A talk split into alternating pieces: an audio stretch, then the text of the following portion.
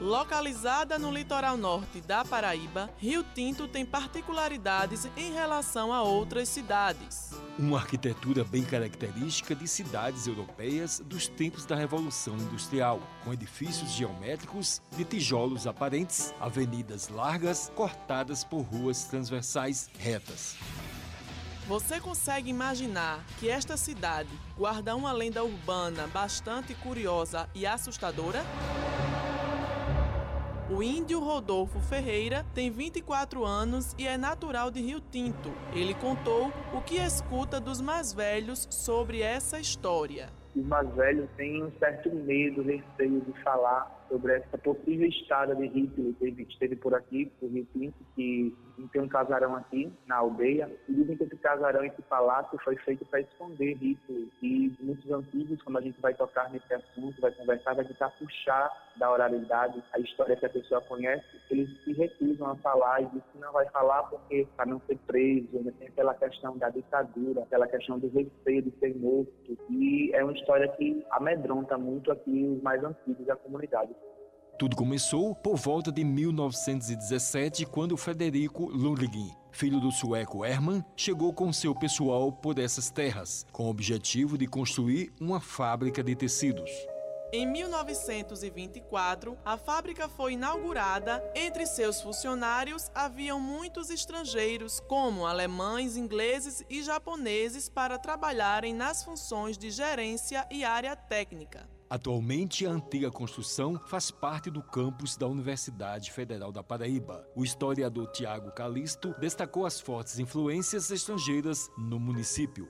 Teve muita influência alemã aqui na cidade de Rio Tinto, não só de construções de arquitetura de influência alemã, como o grupo técnico de engenheiros, arquitetos, dirigentes da fábrica, a grande maioria foram formados por alemães. É tanto que as pessoas aqui, os mais velhos, os operários já, da fábrica de Rio Tinto, sempre têm umas discussões em relação que eles falam que os Lundgren eles eram alemães, até por causa da quantidade de alemães, só que o Lundgren ele era descendente sueco, mas ele tinha muita aproximação com a Alemanha, né? Tanto que eles tinham um, um, clube, né, que é chamado aqui na cidade de tênis clube, onde não era todo mundo que podia visitar, não era todo mundo que podia participar desse tênis clube inicialmente, eram só pessoas do alto escalão da sociedade rio-tintense que eram alemães. Então se criou muito disso em relação ao contexto da Segunda Guerra Mundial.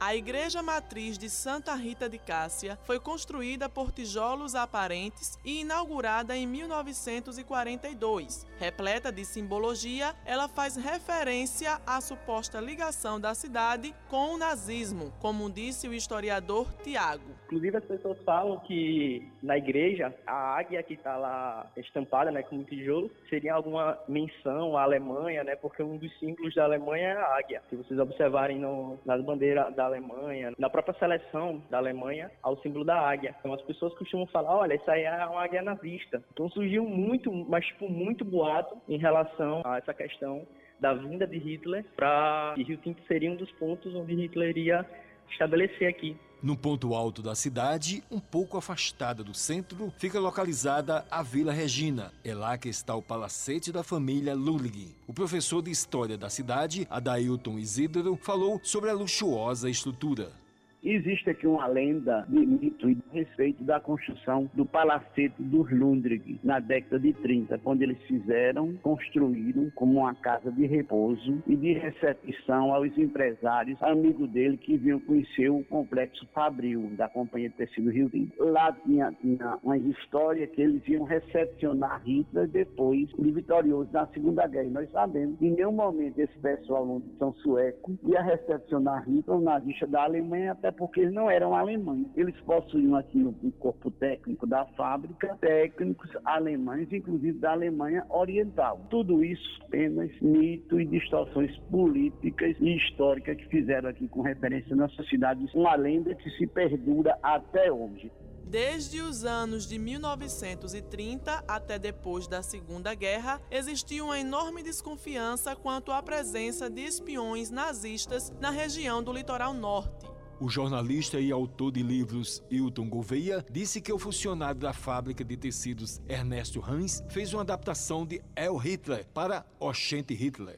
Na região do fronteira norte, em Rio Tinto, existia assim, uma simpatia pelo nazismo. E um cidadão aqui chamado Ernest Hans, ele se tornou tão popular que ele queria formar uma juventude hitlerista e ele, para brasileirar mais a saudação a Hitler, ele botou assim, ao invés de Heil Hitler, é Ernest Hitler, ou se não, Oxente Hitler. Chamava-se Ernest Hitler, Ernest Hans, esse cidadão. E a prova da existência dele da influência dele aqui na área é que na igreja de Santa Rita de Castro, Rio Tinto, tem a marca do, logo a marca do terceiro Reich lá, né? Para todo mundo ver e comprovar. E no próximo episódio da série Lendas Urbanas Histórias Ocultas da Paraíba, falaremos sobre a lenda da bailarina sem cabeça do Teatro Municipal Severino Cabral, em Campina Grande. Com os trabalhos técnicos de Igor Nunes, produção de Helena Gomes, gerente de jornalismo Marcos Tomás, Helena Gomes e Wellington Sérgio para a Rádio Tabajara, uma emissora da EPC, Empresa Paraibana de Comunicação.